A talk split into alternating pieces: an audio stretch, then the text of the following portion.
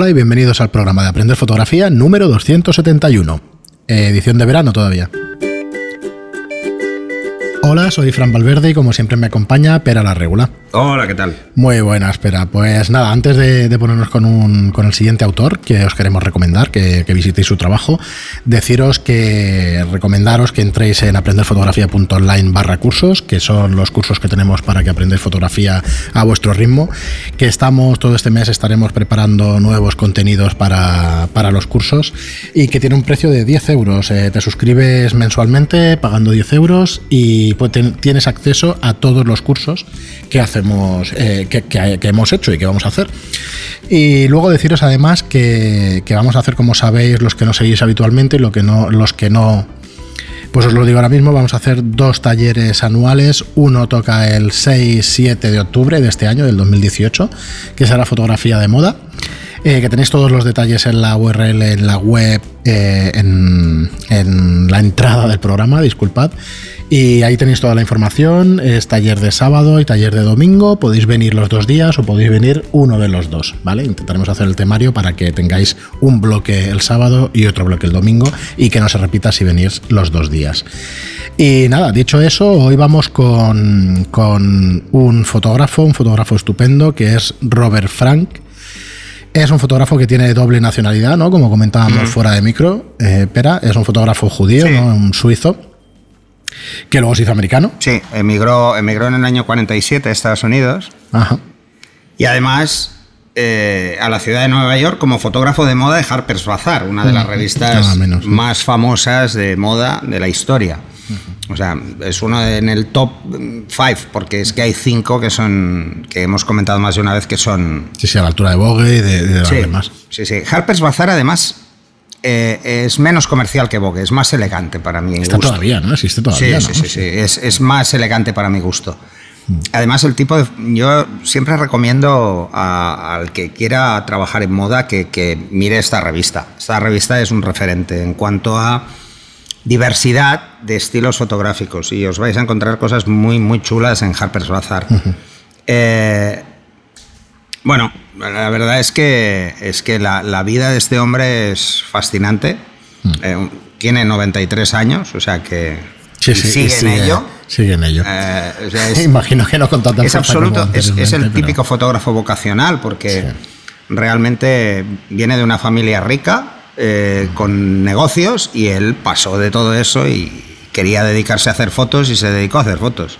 Es uno de esos, es uno de esos genios eh, de la fotografía. Estos genios que, salen hmm. muy pocos y que, eh, claro, en, pleno en plena ebullición a principios del siglo XX, hmm. eh, los fotógrafos, la verdad es que los que realmente nos han llegado hasta hoy es por, porque tienen algo, o sea, es, así. Además, es, otro que también ha ganado el, premio de la Fundación Hasselblad y además un premio Foto España ¿Eh? Ah, pues mira, no lo sabía. Premio Foto, de España, o sea que en 2009, o sea, hace poco, relativamente, ¿no? A reconocimiento, ¿eh? probablemente, de toda su carrera. La verdad es que eh, quizá si, alguien ha, visto fotografías de, Robert Frank, se habrá parado en, quizá el recopilatorio más importante de toda su carrera, que es de Americans que lo que hace es básicamente es una visión de lo que era eh, los americanos desde la visión de un extranjero. ¿eh? Además es que es así, es el planteamiento, desde cómo ver la sociedad americana mm. desde el prisma de alguien que lleva poco, aterrizado ahí y se encuentra que es un país muy diverso y que tiene eh, muchas influencias culturales, pero luego tiene aquella América profunda que, que arrastra, ¿no? y que además visualmente es como más impactante. Para el que no ha estado en Estados Unidos puede llegar a impactar. Todo el medio este americano es es una locura de, contrastes. Yo había oído de él o había leído que, que, claro, al llegar a Estados Unidos, pues tú eres optimista, la tierra de la libertad y tal, pero claro, al estar allí, dice, cambia rápidamente cuando Leo, dice, cuando enfrentó el paso rápido de la vida estadounidense y lo que él veía como un énfasis excesivo del dinero. Hmm. Claro, realmente es una sociedad mm, capitalista, no lo siguiente, consumista, no, lo además, siguiente. Además, fíjate, o sea, Estados Unidos está dividido en, varias zonas como, hmm. con, un peso muy, muy fuerte, ¿no? Hmm. Tienes toda la zona del sur, Eh, sobre todo la zona de Nueva Orleans, que tiene unas influencias eh, francesas brutales. Tienes todo lo que es la zona de, la península de Florida, con unas influencias cubanas y latinas muy fuertes. Sí, tienes, Nueva, California con unas influencias de México, eh, bueno, al límite muy sospechados. Y luego te vas al medio oeste y parece que todavía vivan en el oeste americano. o sea, que acaben de llegar ahí los colonos y, ves que choca mucho, ¿no? Incluso la forma de hablar es muy diferente en cada zona. O sea, eh, yo tuve un jefe hace muchos años que era del medio oeste y cuando hablaba normal en inglés aún lo seguías, pero cuando se ponía la zapatilla en la boca era imposible seguirlo, ¿no? O sea, no, entendías nada, pero además teniendo británicos al lado que no pillaban una. O sea, no era un tema de, conocimiento del inglés, sino que era una forma de hablar muy peculiar. Y luego te vas al norte, que es como muy, muy europeo, ¿no? Quizá por la frontera con Canadá, toda la zona de, de Boston, mm, eh, Chicago, que tiene unas influencias mm, más europeístas, incluso te das cuenta en los barrios residenciales que es totalmente diferente, o Nueva York, que es que es una ciudad que es la suma de muchas, o sea, es, bueno, es, una ciudad brutal, ¿no? Bueno, y, y, es, y si veis las fotos de Americans, os daréis cuenta de que esa mezcla es como muy, muy patente. O sea, te das cuenta en que igual encuentras una foto de gente haciendo cola, como en un parque de atracciones, o como mm, gente durmiendo en la calle. O sea, veréis cosas como muy, muy curiosas.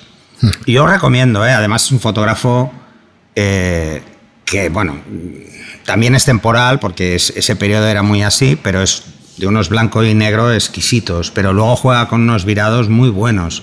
O sea, el, juego de cómo está jugando con el tratamiento del negativo es muy heavy.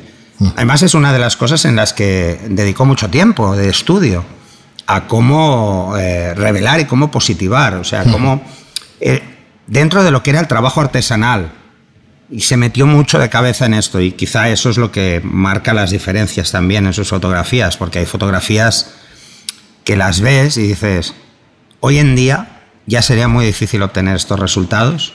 Pues imagínate a alguien que, tiene unas herramientas como muy limitadas y hay fotos que, aunque solo sea por el contraste, te das cuenta de que es imposible que la hayas...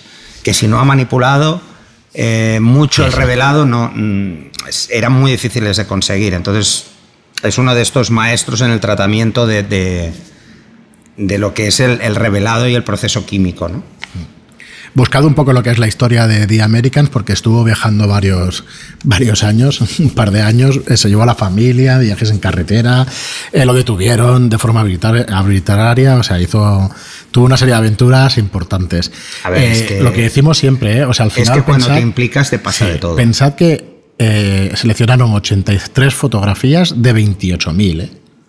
O sea que el trabajo también fue importante, ¿eh? o sea que no, no es un genio. fotos hizo para de América. claro, eso es un eso es un genio trabajando ¿eh? todos los días, eso que te pille la musa trabajando porque. No, no, no, ¿Eh? hay que tener muy claro, ¿eh? Y para seleccionar, imagínate seleccionar 28.000 fotos para. Estamos hablando de negativos, ¿eh? No estamos hablando de ponerte en Lightroom ahí todas y vas dándole like, ¿no? Pues marcándolas. Buscad esta información que yo lo estoy leyendo y eso ya lo había leído y dices, sí, 28.000, pues es, un, trabajo brutal. Sí, sí, brutal. Muy bien, pues nada, hoy Robert ah, Frank y, luego Americans. La, faceta cine. Sí, es verdad, ¿no? La, la, hemos comentado fuera de micro, tiene más de 20, 20 y pico cortometrajes, tiene uno de, de, los Rolling Stones que no salió nunca a la luz, creo que no salió a la luz, porque el, el mismo cantante de los Rolling Stones, que yo la verdad es que no lo conozco, no sé cómo se llama. Mike Jagger eso, coño, el Mick Jagger sí que lo conozco, sí. Este hombre dice que si hubiera salido a la luz algún día que no hubieran podido volver a Estados Unidos, o sea, que imagínate cómo sería la visión personal de, Robert Frank sobre, sobre ellos. Y bueno, un trabajo interesante. Yo tuve un, CD, un DVD de, coleccionista de estos que tengo que buscarlo porque, bueno, había parte también de... Además aquí está la referencia a la frase de Mick Jagger. Sí, sí, sí. Dice, es una jodida buena película, Robert. Pero si se muestra en América, nunca más nos permitirían entrar en el país.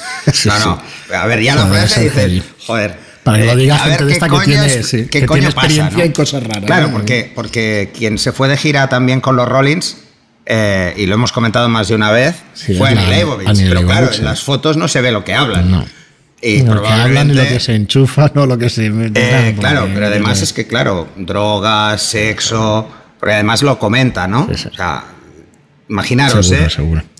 Eh, estuvo en, en la gira de los Rollins en el año 72. O sea, Al principio, supongo. época de LSD, Sí, a tope. ¿sabes? Muy bien, pues nada, ahí lo tenéis. Eh, Robert Frank, eh, echadle un época en la vistazo. que se eh. metían de todo, vamos. Echadle un vistazo que vale la pena muchísimo. Es un- no es un fotógrafo fácil por eso, ¿eh? o sea, hay que darle vueltas a sus fotos, hay que ver el contexto y hay que, y hay que conocerlo un poquito, pero, pero bueno, realmente es de los buenos, buenos.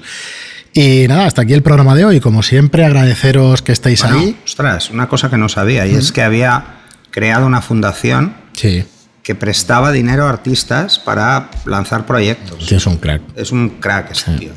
un crack, Sí, sí, es uno de los referentes que creo que tenemos todos en la cabeza, aún no sabiendo que era él.